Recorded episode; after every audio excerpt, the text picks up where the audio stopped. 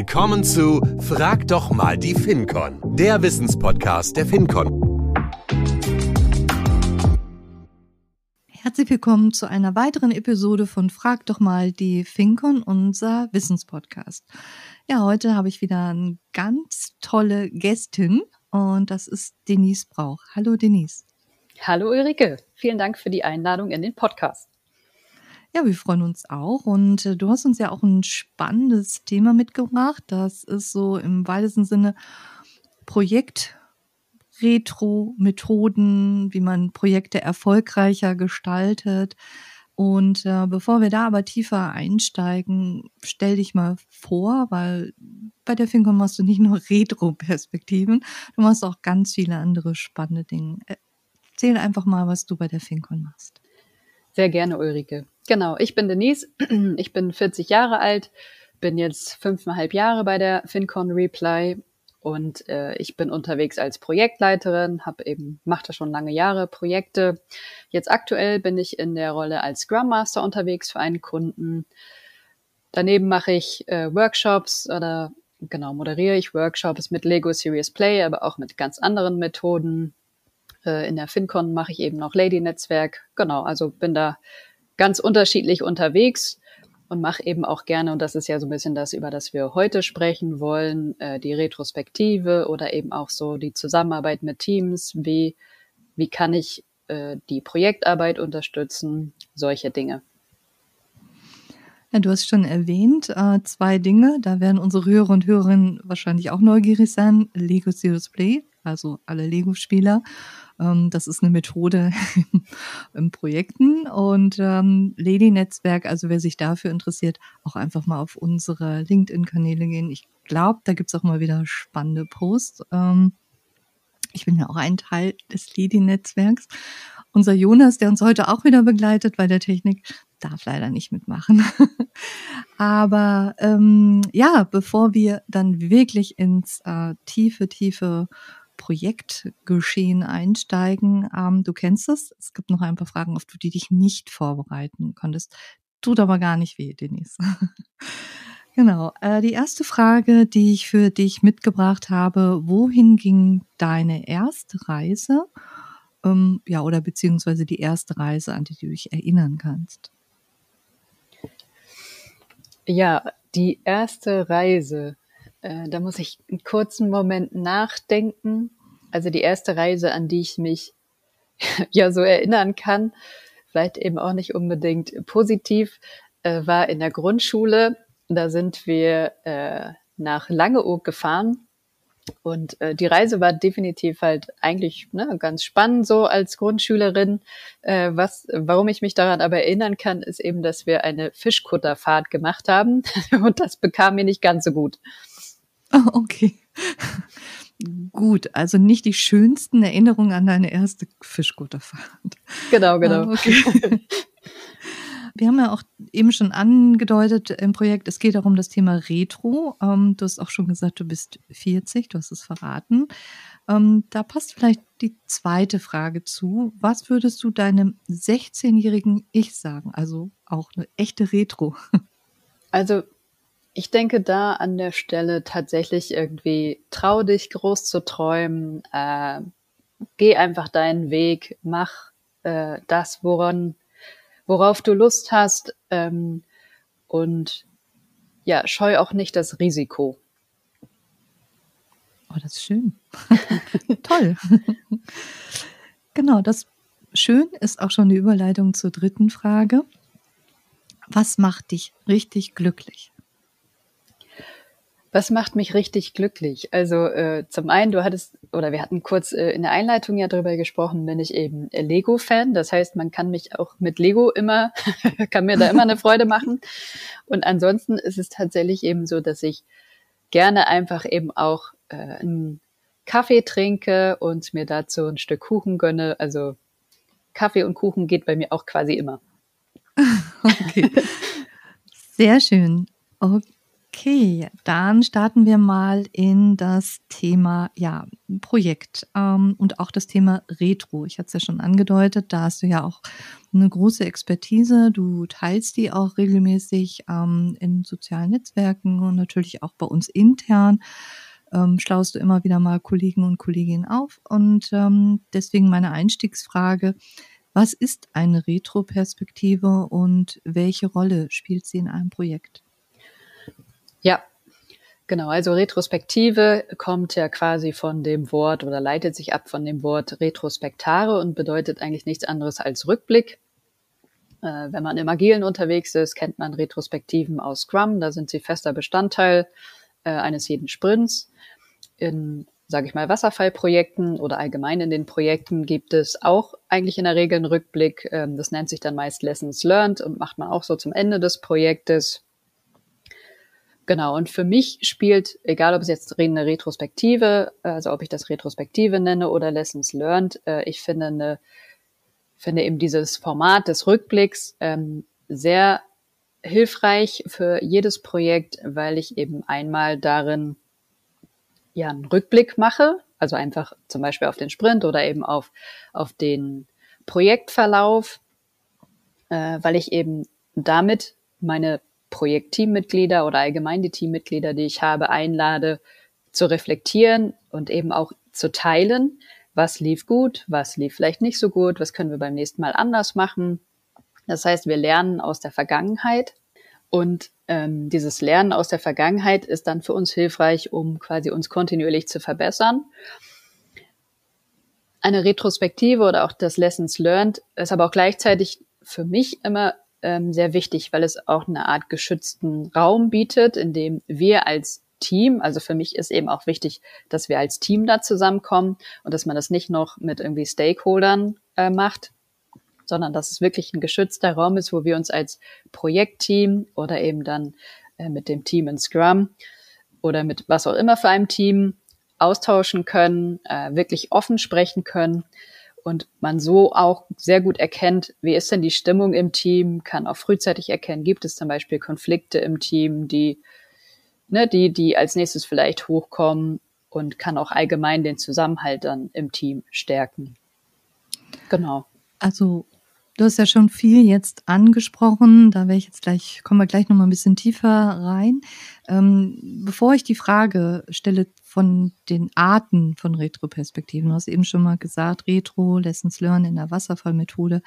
Aber was ich spannend finde, ist eigentlich die Frage, die ich äh, danach stellen wollte, weil du gesagt hast, das Team mitnehmen, das äh, die auch sich alle sicher fühlen, dass man das ohne die Stakeholder macht. Das äh, finde ich auch sehr wichtig, ob Blitz Lessons Learn oder egal welches ähm, Zusammenkunft man da macht oder welches Meeting. Aber wie kann man sicherstellen, dass die Teilnehmer eine Retroperspektive offen und ehrlich sind und wirklich über ihre Erfahrungen berichtet, die sie gemacht haben in den letzten Wochen, Monaten und äh, wenn sie auch über diese Verbesserungsvorschläge sprechen wollen. Wie stellst du das sicher oder wie kann man das sicherstellen?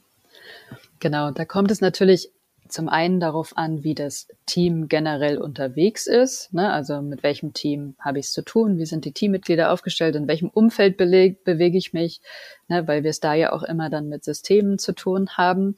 Auf der anderen Seite ist es aber so, äh, dass beispielsweise, wenn ich jetzt bei, äh, bei dem Format der Retrospektive bleibe, die Retrospektive hat ähm, quasi fünf Phasen und da geht es eben genau darum, halt als erstes ähm, quasi die erste Phase ist eben äh, Intro und Set the Stage. Also ich orientiere mich jetzt in dem ähm, zum Beispiel an den an den Phasen, die man von Esther Derby und Diana Larsen kennt. Also an der Stelle kann ich auch das Buch sehr empfehlen. Ähm, und da sind quasi eben die fünf Phasen, nach denen man Retrospektiven macht. Das, und das erste ist eben zum Beispiel genau ne, Intro, Set the Stage, die Leute erstmal quasi in der Retrospektive ankommen zu lassen, so ein bisschen vorzubereiten, den Raum aufzumachen, ähm, dass eben offen gesprochen werden kann. Genau, und dann äh, aber natürlich eben auch, sollte man am besten auch im Vorfeld halt schon äh, mit den Teammitgliedern so zusammenarbeiten und das ein bisschen vorbereiten, dass eben auch man offen sprechen kann. Also es gehört ja mhm. immer mehr dazu. Man kann natürlich auf der einen Seite versuchen, das in der Retrospektive bestmöglichst vorzubereiten, aber natürlich wird es immer auch Situationen geben, wo vielleicht aufgrund der Unternehmenskultur oder wo äh, allgemein, vielleicht auch aufgrund des Teams, aufgrund einzelner Teammitglieder, es nicht ne, von jetzt auf gleich so ist, dass alle offen sprechen können. Und dann muss ich natürlich eben auch daran arbeiten oder eben gucken, ob ich da an der Stelle das weiter unterstützen kann. Aber das würde jetzt hier vielleicht zu sehr ins Detail gehen. Ja, ist super spannend, aber ich glaube, wir nähern uns doch nochmal der Frage, weil du hast es jetzt häufiger angedeutet, dass es doch immer nochmal auf die Situation ankommt und äh, egal, was man in einem Projekt macht, es soll ja immer effektiv sein, es soll effizient sein. Welche Arten von Retroperspektiven gibt es denn? Was muss ich mir da vorstellen? Und wann ist dann welche am effektivsten? Ja, vielleicht, weil mir das gerade noch einfällt zur vorherigen Frage also wenn ich ja. eben diese fünf Phasen der Retrospektive habe, also es ist eben zum Beispiel ne, Intro, Set the Stage und dann eben Themen sammeln, also Themen und Informationen sammeln, was liegt gerade an, ähm, Erkenntnisse gewinnen und daraus dann Maßnahmen ableiten und zum Schluss eben ja quasi das da einen Abschluss finden, dann ist natürlich auch ein Bestandteil immer, dass man in der Retrospektive dann die sogenannte Vegas-Regel anwendet. Also sprich, ne, es, alles quasi, was wir jetzt im Team besprechen, bleibt auch in, im Team. Es sei denn, wir als Team beschließen, dass wir zum Beispiel weitergehen müssen oder bestimmte Dinge noch weiter nach außen tragen müssen, weil wir es im Team einfach nicht lösen können. Und das andere ist eben auch, ähm, dass wir immer davon ausgehen, jetzt äh, wieder am Beispiel eines Projektes, dass jeder zu jeder Zeit nach bestem Wissen, nach seiner Kompetenz und so weiter gehandelt hat. Das heißt eben äh, positiv darauf blicken, dass jeder, jede und jeder im Team immer ähm, ja ne, nach bestem Wissen und Gewissen gehandelt hat. Also dass wir immer einen positiven Blick darauf haben. Und wenn es jetzt um, um Arten geht oder um jetzt die deine aktuelle Frage aufzugreifen, ich interpretiere das jetzt mal ähm, für mich als das Thema, ne, welche Formate könnte man denn so nehmen oder was nehme ich vielleicht eben auch für Formate? Also wenn wir jetzt das ähm, bei, bei Scrum beispielsweise sind, da hat man ja sehr häufig eine äh, Retrospektive drin. Also die ist ja eben äh, im Sprint, kommt die ja, äh, oder ist es ja in jedem Sprint sozusagen drin. Und was für mich immer wieder wichtig ist, es kommt gar nicht darauf an, dass ich so viel unterschiedliche Dinge mache. Das kann auch wiederum dazu führen, dass das Team dann ne, vielleicht verwirrt ist oder ne, sich immer auf was Neuem einstellen muss. Das heißt, ich nehme eigentlich dann gerne so relativ einfache Formate wie das Segelboot beispielsweise. Also wer es nicht kennt, ne, das, das sind dann so Fragen wie, ähm, ne, was war der Wind, was hat uns vorangebracht, äh, Wie hoch was war der Anker auf dem Kutter? ja, genau. Warum nehme ich eigentlich das Segelboot? Gute Frage. du solltest den Kutter mit den vielen Wellen nehmen. ja, genau. Genau, also was war der Anker? Also was hat uns zurückgehalten? Was ist das mhm. Riff? Was für Risiken sehen wir? Aber auch, ähm, was sind, was ist die Sonne, ne? was gibt's für positive Dinge und das, mhm. das Schöne ist, man kann das Segelboot auch quasi als Heißluftballon nehmen, das hatten wir jetzt im letzten Sprint beispielsweise im Team oder wirklich ganz klassisch, klassisch sowas wie Start, Stop, Continue, also wirklich ganz einfach, dass man sich ne, fokussiert und dann äh, die Retrospektive durchführt. Aber wie gesagt, in diesen, wichtig sind eben auch dann diese fünf Phasen, dass man wirklich diese fünf Phasen in der Retrospektive dann einhält. Jetzt Stichwort Verbesserungsvorschläge. Welche Maßnahmen können denn ergriffen werden, um dann auch sicherzustellen, dass die während einer Retroperspektive identifizierten Verbesserungen nicht nur vielleicht eine andere Methode zu wählen, sondern ähm, auch insgesamt für das Projekt, dass die auch tatsächlich umgesetzt werden. Wie kann man das sicherstellen? Ja, da würde ich an der Stelle auch gerne unterscheiden wollen zwischen beispielsweise einer Retrospektive, die ich in Scrum mache, eine Retrospektive, die ich beispielsweise im Team mache. Auch da ist es ein sehr gutes Instrument. Da hatten wir jetzt ja auch ähm, eine Retrospektive auf unserer BU-Ebene durchgeführt mit der Janine. Vielleicht ähm, einfach nochmal BU, das ist vielleicht nicht Ah ja, stimmt. Business Units. Unsere, unsere, Business Units, wo unsere Teams äh, eingeordnet sind, genau. Ja, vielen Dank, Ulrike, genau. Ähm, und eben auch, ne, wenn ich das jetzt als äh, anstelle eines Lessons Learned ähm, durchführe im Projekt. Also da würde ich durchaus unterscheiden, weil wenn ich eine Retrospektive in Scrum, in meinem aktuellen Scrum-Team mache, äh, dann versuche ich oder ist eben die Maßgabe, nicht zu viele Maßnahmen mit in den nächsten Sprint zu nehmen, weil äh, ne, wir identifizieren dann Maßnahmen oder schauen uns an, ob es, ob es etwas gibt, was wir verbessern können und ähm, priorisieren dann, welche Maßnahme davon nehmen wir in den nächsten Sprint. Und äh, genau, da ist es dann eben so, äh, wie auch überall, äh, es muss eben dann festgelegt werden, wer ist dafür verantwortlich, bis wann machen wir das, also in dem Fall dann halt in dem nächsten Sprint. Und das sollte dann auch nachgehalten werden äh, im Sprint, aber eben auch wieder in der nächsten Retrospektive. Wir haben uns dieses und jenes vorgenommen. Hat das funktioniert? War es genau das, was wir uns erhofft haben?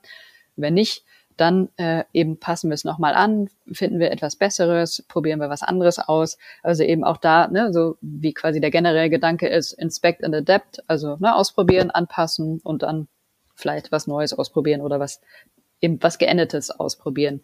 Und bei Team-Retrospektiven äh, oder bei, wenn ich jetzt das Projekt habe, da ist es natürlich dann gegebenenfalls schwieriger, wenn ich jetzt ein Projekt reflektiert habe, ne, bin ich in dem nächsten Projekt überhaupt noch da? Also wir sind ja dann äh, oft als externe Projektleiter unterwegs.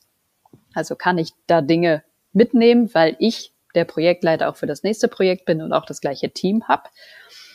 Dann ähm, liegt es natürlich auch ein Stück weit an mir, die Dinge mitzunehmen und eben dann auch wieder bei Start des nächsten Projektes darauf zu achten oder gleich Verantwortlichkeiten und Dinge festzulegen und das auszuprobieren. An wenn nicht, dann kann ich es an der Stelle ja auch nur weitergeben. Und genauso bei Teams äh, wäre eben auch da wichtig, dass dann das Team sich überlegt, welche Maßnahmen wollen wir machen, die priorisiert und sich dann eben auch nicht alle vornimmt, sondern eben wirklich guckt, was ist uns jetzt am wichtigsten und eben auch da dann wieder am besten direkt eine nächste Retrospektive einplant, wo sie auch wieder überprüfen können, ähm, hat das dann die äh, gewünschte Wirkung gehabt. Super. Ja, wir sind direkt mit dem Thema Retro-Perspektive hier eingestiegen. Jetzt äh, startet ja ein neues Projekt nicht direkt mit einer Retro-Perspektive. Also das weiß, glaube ich, jeder, auch unsere Hörer und Hörerinnen, die schon mal ein Projekt ähm, begleitet haben, geleitet haben. Hm, du hast eben schon angesprochen, du bist häufig auch direkt als Projektleiterin eingesetzt, ähm, derzeit als Scrum Masterin. Aber wie legst du den Grundstein für ein erfolgreiches Projekt? Ja, genau. Auch da ist ja, also zumindest nach dem, was ich bisher eben erlebt habe, war es halt so, dass man, es gibt ja diese Projektmanagement-Phasen, ähm, ne, wie so ein Projekt startet mit einer Initialisierung, mit einer Definitionsphase, dann äh, ne, dann geht's in die Planung und dann äh, ne, geht's um die Steuerung des Projektes und den Abschluss. Und wenn ich quasi dann als Projektleiterin dazugekommen bin, war sozusagen die erste Geschichte schon gelaufen. Äh, es hieß dann quasi eher so, so Denise, ne, du bist jetzt Projektleiterin, äh, ne, viel Spaß.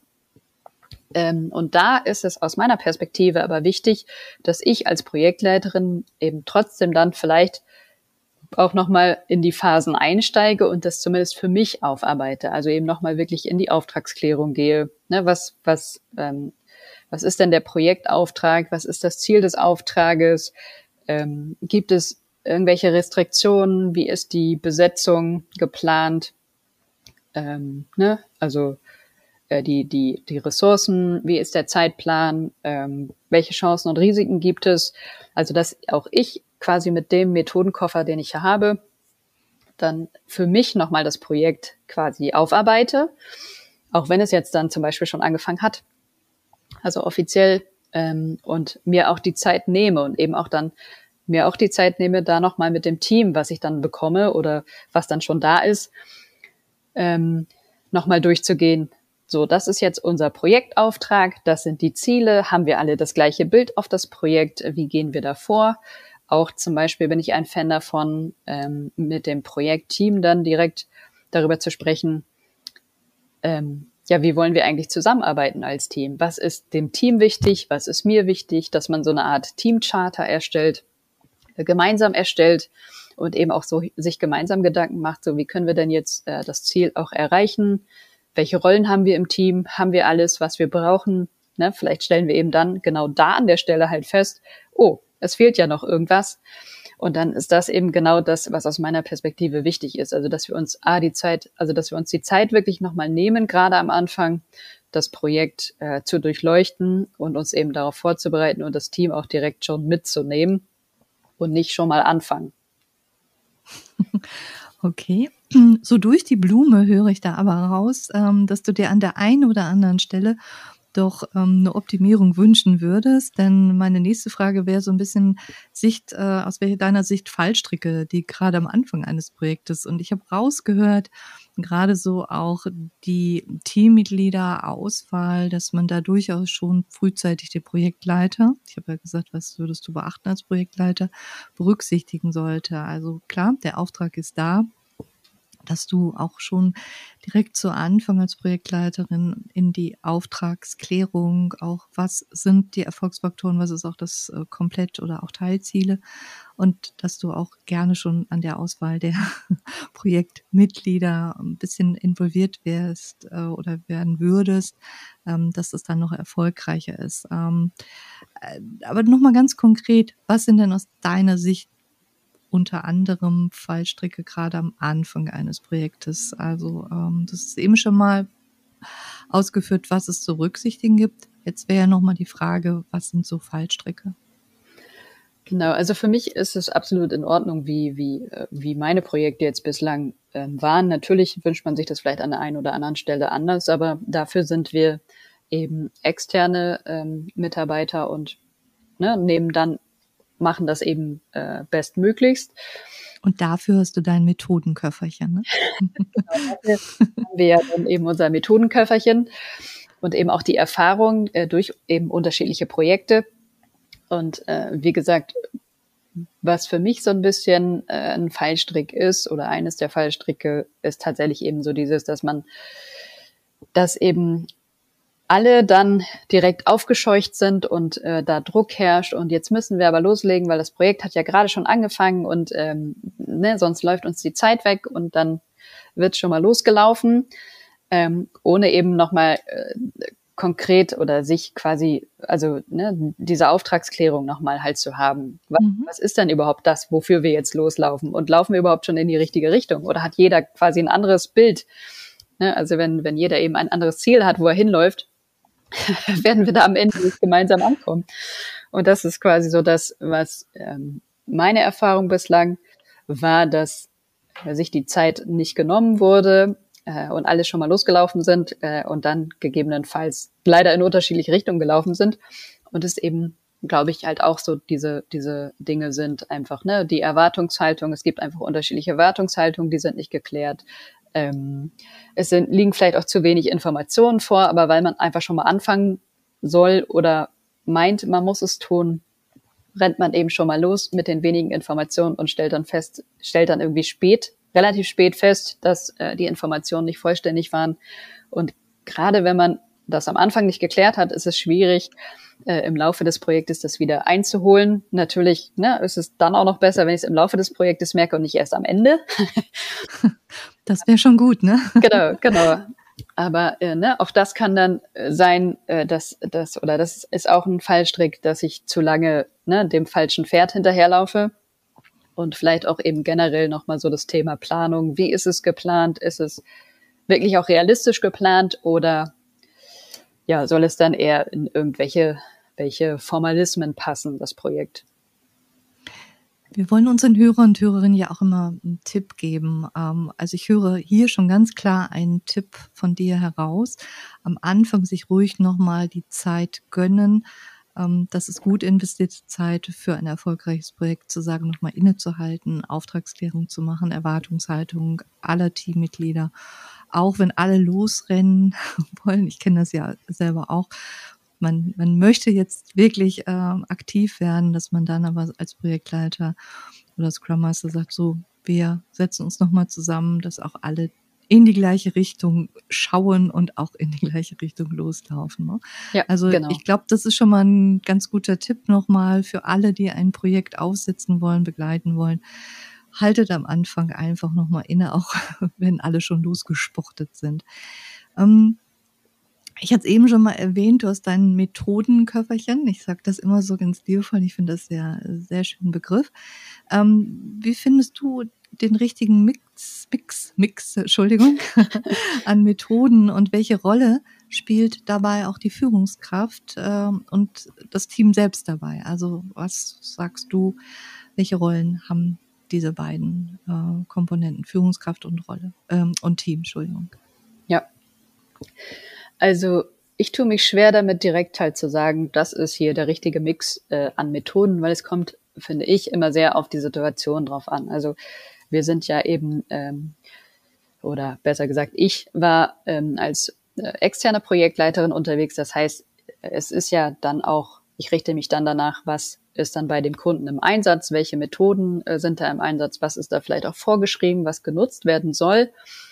Und das ergänze ich dann eher um, um die Dinge, äh, die, die quasi sich für mich bewährt haben. Ne, ich hatte gerade schon gesagt, ne, ich mache mit dem Team eine Teamcharter oder ganz genau, also ganz viele Dinge, die, glaube ich, so die bei den Projektleitern durchaus ähm, bekannt sind, wie eine Umfeldanalyse, Stakeholder Map und so weiter. Also dass ich mir wirklich ähm, ja solche ganz einfachen Dinge vornehme, um das für mich nochmal, das Projekt nochmal richtig aufzusetzen.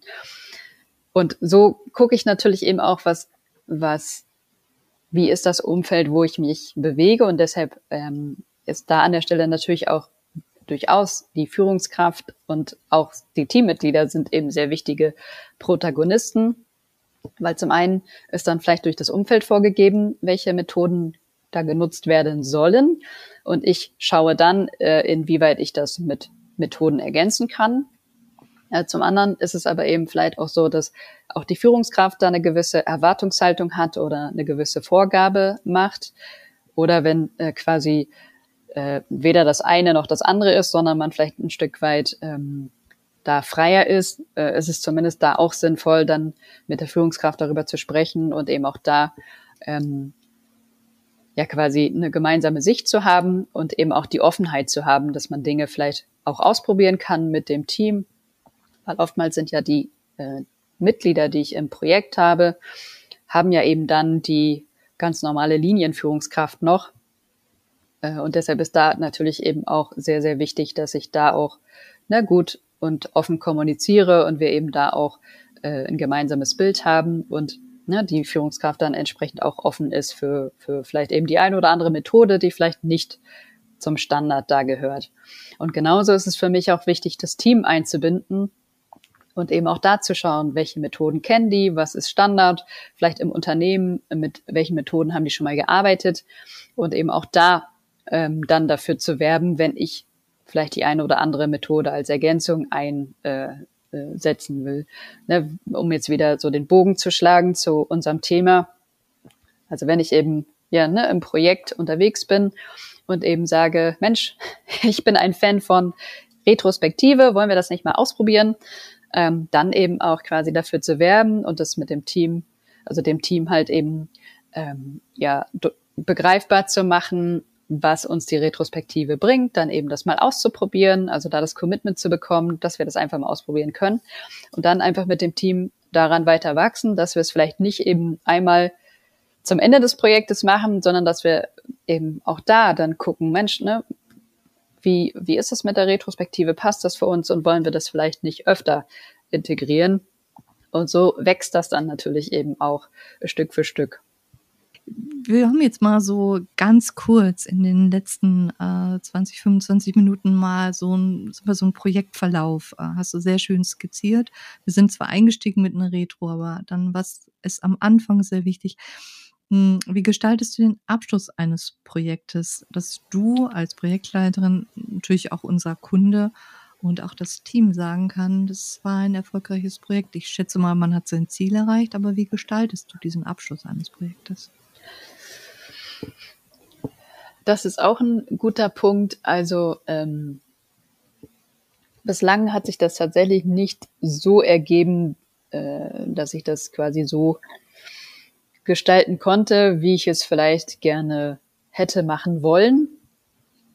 Äh, was, was wir in den Teams aber immer gemacht haben, also meist haben wir es tatsächlich irgendwie mit einer Retrospektive verbunden und dann eben auch ne, nochmal gemeinsam auf das Projekt geguckt und eben dann äh, das ganz klassisch mit einem Essen ausklingen lassen, also dass wir uns eben als Team gefeiert haben, dass wir wirklich auch die Erfolge nochmal deutlich gemacht haben. Äh, dann ne, bin ich auch immer ein Fan davon, quasi auch Feedback an die Teammitglieder zu geben, was eben äh, richtig, richtig gut war äh, im, im Projekt oder jetzt auch im Sprint. Und dass aber eben auch die Teammitglieder sich untereinander Feedback geben, ähm, was, ne, wo sie vielleicht eben weitergekommen sind, wo jemand äh, geholfen hat. Ähm, genau, vielleicht der ein oder andere kennt an der Stelle diese Kudo-Karten. Äh, ansonsten wäre das durchaus auch nochmal ein Tipp, was äh, ausprobiert werden kann, ähm, dass man eben bei einer Retrospektive, wenn man es zum Beispiel in Präsenz macht, so eine Box hinstellt mit Kudo-Karten und dann kann jeder, jedes Teammitglied sich äh, eine Karte ziehen, also eine Karte rausnehmen und dann äh, da was Schönes raufschreiben und dann kann man die entweder einsammeln und äh, ne, jemand Zentrales gibt sie dann aus oder man gibt sie direkt an das, an den, an das entsprechende Teammitglied. Ähm, genau. Also bei, bei mir haben wir es tatsächlich zuletzt so gemacht, dass man die wirklich dann übergeben hat, überreicht hat. Und das war eben auch sehr, sehr schön halt zu sehen und war eben auch für das Team sehr, sehr wertvoll. Genau. Und ansonsten hatten wir dann wirklich eher so ein Abschlussessen und haben eben da quasi und das nochmal einfach entspannt ausklingen lassen. Aber ich kann mir an der Stelle auch gut vorstellen, dass man vielleicht auch ein Team-Event daraus macht. Also jetzt nicht im Sinne von, wir machen jetzt einen ganzen Tag. Vielleicht irgendwie was, was man durchaus auch machen kann. Ähm, aber für mich wäre das wahrscheinlich dann eher vielleicht nochmal so der Blick darauf, dass man ähm, neben einem Essen vielleicht das nochmal mit irgendwas kombiniert. Vielleicht sowas wie ein Escape Room oder so, wenn das Team dafür offen ist. also ich höre daraus äh, viele Ideen, aber genau, es geht viele ja so Ideen. wirklich um Socializing. Also es geht, glaube ich, sehr stark auch um das Thema genau. äh, Vertrauen, äh, Miteinander, also auch die, die Grundwerte, die wir auch in jedem Projekt mitbringen sollten, dass man gerne auch vielleicht auch so über das Projekt dann hinaus dann zum Schluss auch Zeit nochmal verbringt um da auch zu reflektieren. Und ähm, Erfolge feiert, genau. Also das ist ja, ja. auch wichtig, dass man wirklich am Ende Erfolge sich nochmal bewusst ja. macht, genau, was wir geschafft haben als Team. Denise, wir sind fast am Ende unserer kleinen Episode. Ich glaube, wir haben oder du hast viele Tipps an die Hörer und Hörerinnen weitergegeben und äh, du hast eben deine Teamkollegin Janine auch schon erwähnt, die in einer früheren Episode zum Thema Scrum Master war. Auch da gab es Tipps. Wir werden in die Shownotes einfach deine Tipps, du hast eine Buchempfehlung gegeben, wir schreiben das alles da nochmal rein. Dann kann das jeder auch nochmal für sich reflektieren, kann nochmal für sich die richtigen Methoden da auch wählen oder auch, ähm, wenn du Buchempfehlungen hast. Äh, ich glaube, das ist immer klasse, gerade für äh, äh, Projektleiter, die noch ein bisschen mehr über das Thema Methodenmix und Methodenkoffer lernen wollen. Ähm, ja, ich sag Dankeschön, dass du heute unser Gast hier warst, dass du so viel Einblick gegeben hast.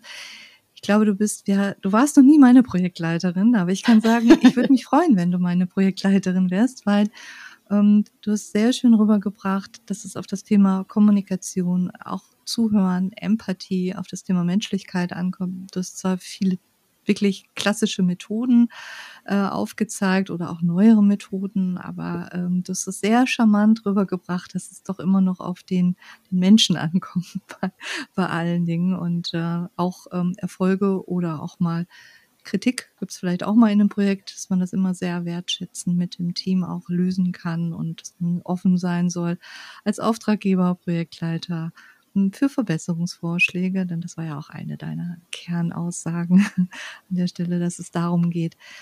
Ja, also ähm, komm gerne nochmal wieder zu Frag doch mal die Finkon, wenn wir dann über Lego sprechen. Sehr gerne, Ulrike sag doch noch mal, weil ich spreche es immer falsch aus, was deine Ausbildung als Lego und dann das Lego Serious Play Facilitator. Mega. also komm da gerne noch mal wieder. Das interessiert bestimmt auch ähm, den ein oder anderen Hörer, das ja doch auch eine spannende Methode ist. Und ähm, ja, wir gehen so ein bisschen weiter in unserer Reihe in ein paar Episoden weiter kommt auch unser Kollege ähm, äh, Silvio, der auch nochmal über das Thema agil und was ist überhaupt Agilität, weil alle nehmen auch den Begriff in den Mund. Also wer von unseren Hörern und Hörern Interesse genau daran hat, immer mal wieder reinholen, hören bei uns bei Frag doch mal die Finkon. Ich sag Tschüss, Denise. Vielen Dank. Tschüss.